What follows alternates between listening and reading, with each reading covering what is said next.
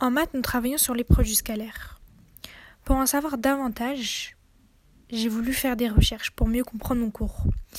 En faisant mes recherches, je me suis perdue et euh, j'ai vu une formule de physique, donc physique et maths liées, vu que cette formule était un produit scalaire. Cette formule m'a ramené au thème des forces conservatrices et non conservatrices. C'est pour cela que je vais vous expliquer ce que c'est une force conservatrice et non conservatrice. Euh, tout d'abord, il y a deux définitions.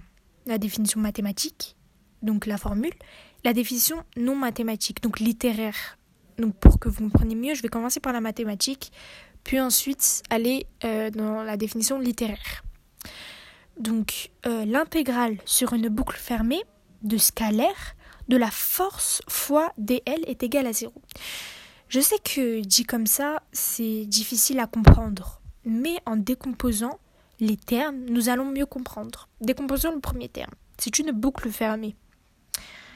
Donc, le deuxième terme, c'est vecteur, force conservatrice, scalaire dl. Donc, c'est le travail de la force conservatrice.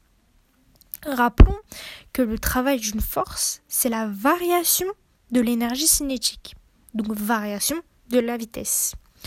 Donc si sur un système nous faisons subir un trajet fermé, la force est conservatrice. Donc la vitesse au départ sera la même vitesse à l'arrivée. Pour que vous compreniez mieux, j'ai pris euh, un exemple des montagnes russes. Et euh, dans ces montagnes russes, nous considérons que la seule force qui s'exerce, qui travaille, c'est le poids la vitesse de la première boucle et de la deuxième boucle est exactement la même. Car la seule force qui travaille, c'est le poids. Pour opposer les deux termes, donc la force conservatrice et non conservatrice, j'ai pris un deuxième exemple, qui est l'opposé, donc non conservatrice. C'est par exemple, nous prenons euh, l'exemple des skieurs qui font des skifons, subis à des forces non conservatrices qui sont les forces de frottement. Si les siphons font un trajet, la vitesse dépend de leur poussement. Donc il faut pousser tout le long, contrairement aux montagnes russes. J'espère que ces deux exemples vous vous permis de mieux comprendre. Maintenant, je vais passer à la définition littéraire.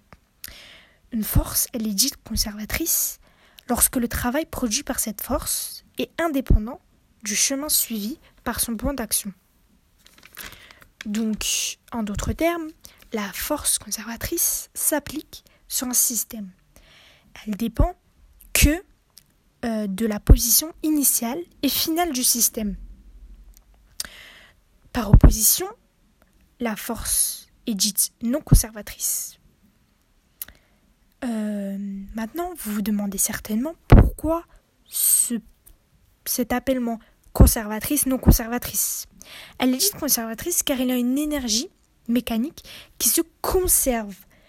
Par exemple, la pesanteur, la tension d'un ressort parfait, la force de colombe et tout ça. Par opposition aux forces qui font perdre de l'énergie, les forces non conservatrices. Par exemple, le principal de frottement comme nous avons vu chez les skieurs. Maintenant, comment savoir si elle est conservatrice? Une force est conservatrice si son travail sur un déplacement A, B ne dépend que de la position des points A et B, pas du chemin suivi entre A et B.